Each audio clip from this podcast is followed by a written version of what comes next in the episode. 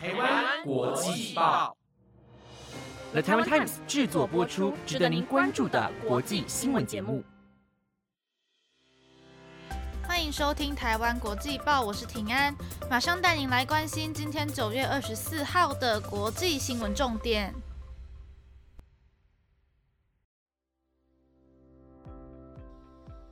各位听众朋友们，大家晚安。明天就是周休二日了，在今天下班或是放学的路上，大家是不是都格外的雀跃呢？因为疫情还没有结束的关系，大家这两天可以躺在家里追剧。而我也想要跟大家推荐一部我自己非常喜欢的电影，叫做《德惠翁主》。原本我是冲着主演这部电影的孙艺珍去看的，因为我就是非常喜欢她。但是看完之后，我才了解到。原来除了大家熟知的溥仪之外，韩国也有跟中国的溥仪一样的末代皇族，而且是一个公主这样。然后我觉得这部片虽然被归类在历史题材，但是完全不会让人想要睡觉，画面构图还有颜色也都非常的漂亮，真的很值得大家花两个小时去欣赏哦。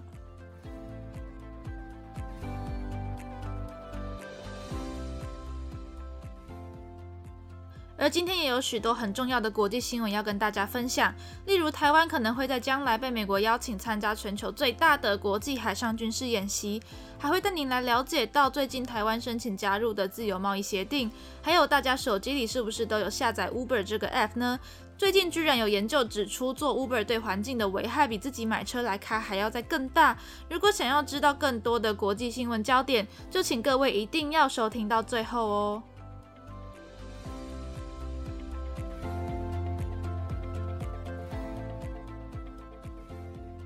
首先要带您来了解到最新消息。根据 CNN 的报道，在经过这几天的审议之后，美国众议院在今天表决通过了2022年财政年度国防授权法案，其中赞成票有316票，而反对票则是一百一十三票。这项国防授权法案的内容与台湾有不小的关联，里面提到美国国会建议他们的国防部应该要邀请台湾参加即将在二零二二年举办的环太平洋军事演习，借此协助台湾在自卫能力上的提升，还有强化美国和台湾的民兵合作。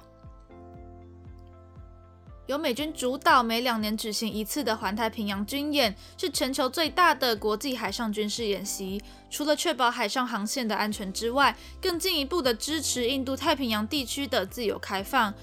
而这项国防授权法案也再次声明，台湾关系法的六项保证在巩固美国和台湾之间的关系中扮演了非常重要的角色。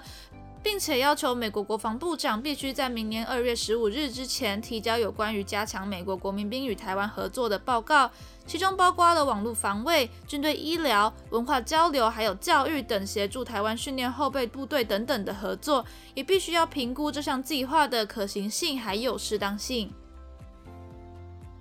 由于这项法案在参议院表决通过的版本与众议院的不太一样，需要等到参议院的表决也通过之后，再让他们一起协商最后的版本，并重新各自表决通过，才会送交到白宫，让美国总统签名后开始生效。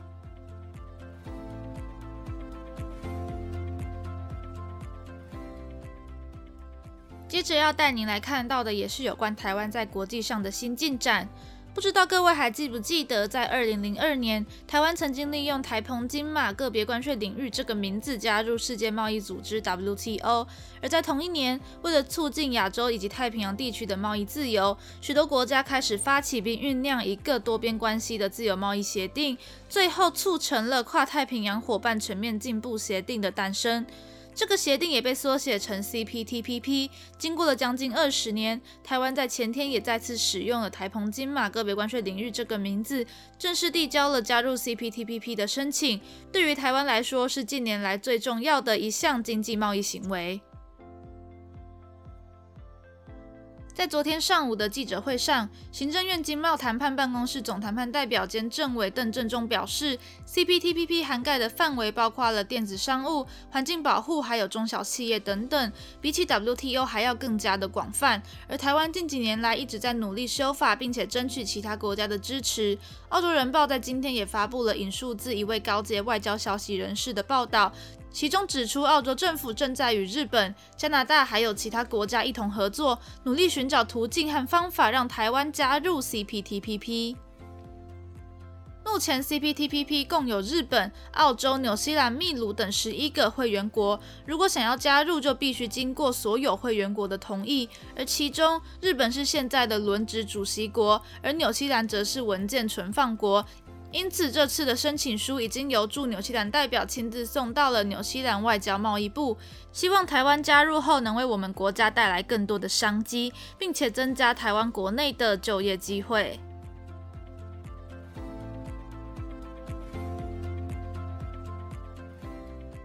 接下来要带您来关心的是 WHO 秘书长的选举资讯。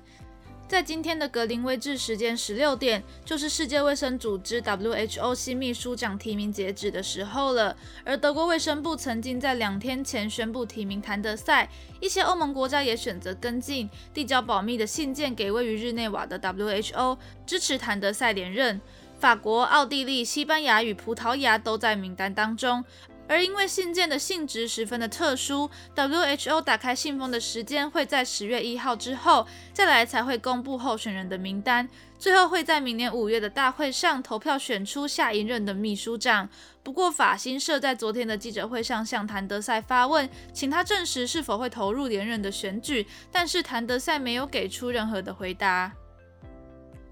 通常 WHO 的秘书长都是由祖国去提名的。在2017年，谭德赛成为了第一个领导 WHO 的非洲人。在那之前，他曾经是伊索比亚的卫生与外交部长。但是，伊索比亚政府曾经表示，谭德赛帮助过他的家乡泰格瑞省的人民解放阵线取得武器还有外交上的支持。这个所谓的人民解放阵线与伊索比亚政府可以说是有许多的冲突，他们之间甚至发生过战争。谭德赛也对。政府的镇压表达过谴责，因此在新秘书长的选举上，谭德赛的祖国伊索比亚可能不会提名或者是支持他。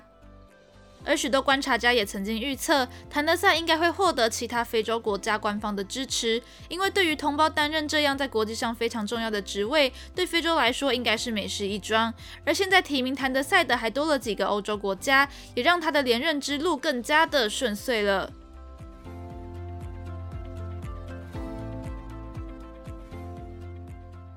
接下来要带你来关心到的是有关疫苗的相关消息。美国生技制药业者诺瓦瓦克斯 （Novavax） 在今天表示，他们跟合作伙伴印度血清研究所已经向 WHO 提出了申请，希望能将他们研发的新冠肺炎疫苗列入紧急使用清单。而他们也承诺会共同向 COVAX 提供超过十一亿剂的疫苗。如果顺利通过，将会先提供疫苗给低收入和中等收入的国家，去帮助这些国家对抗疫情。根据路透社的报道，因为欧美地区大多数的人口都已经完成了接种，因此 Novavax 将目标转向中低收入户的国家，已经提交了申请文件给一些东南亚国家的监管机关。如果 WHO 通过了他们的疫苗许可，他们就可以出口到 COVAX 这个疫苗共享平台，并且让疫苗公平地被分配到发展中国家。Novavax 的疫苗使用的是重组蛋白技术，在美国还有墨西哥进行的第三期大型临床实验中显示，保护力达到了百分之九十点四。而早期的研究中也提到，针对可怕的 Delta 病毒，这支疫苗也有防护力。Novavax 的执行长尔克表示，这次提交的申请在公平分配疫苗的道路上迈出了重要的一步。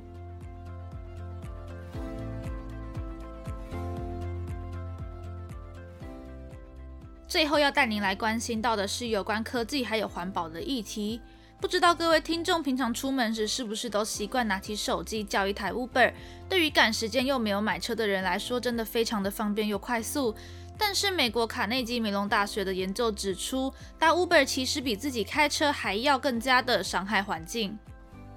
研究人员在芝加哥还有纽约等城市收集来自 Uber 和其他共享汽车服务的公共数据，并且使用电脑来模拟十万次的行程，得出了以下的结果。他们发现，平均下来，共享汽车所产生的社会成本比起私人车辆高出了百分之三十到百分之四十。而近几年，研究人员也分析到，比起公车还有捷运这种更加环保的大众运输，人们更偏好方便快速的 Uber。而一天平均下来，大约 Uber 一般的时间是没有载到任何乘客的。在这段空闲的时间内，无论是产生的碳排放，或是造成的交通阻塞，还是遇上意外的风险，都比较多。不过也因为共享汽车大部分的时间都是开在路上，因此减少了启动引擎时一次性的严重污染。在这项指标上，共享汽车罕见的胜过了私家车。专家认为，想要解决共享汽车的污染问题，应该要换成电动车，或是将社会成本反映到轿车的费用上，让消费者去支付。而最好的方法还是鼓励民众多走路，还有多骑脚踏车，或者是选择搭乘公车和地铁这种公共交通，才能真正达到环保的诉求。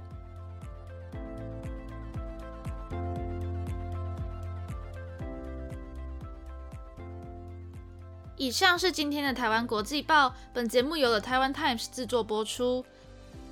感谢各位听众的收听，希望你们能喜欢今天的新闻内容。如果大家喜欢节目一开始的电影推荐，也欢迎你们留言跟我分享哦。希望可以有机会听到大家的回馈。如果对于节目有任何的建议或是想法，都可以到 Apple Podcast 留言告诉我们。也欢迎到台湾国际报的 IG 或是 FB 看看我们不同主题的报道哦。感谢大家的收听，我是平安，我们下次再见。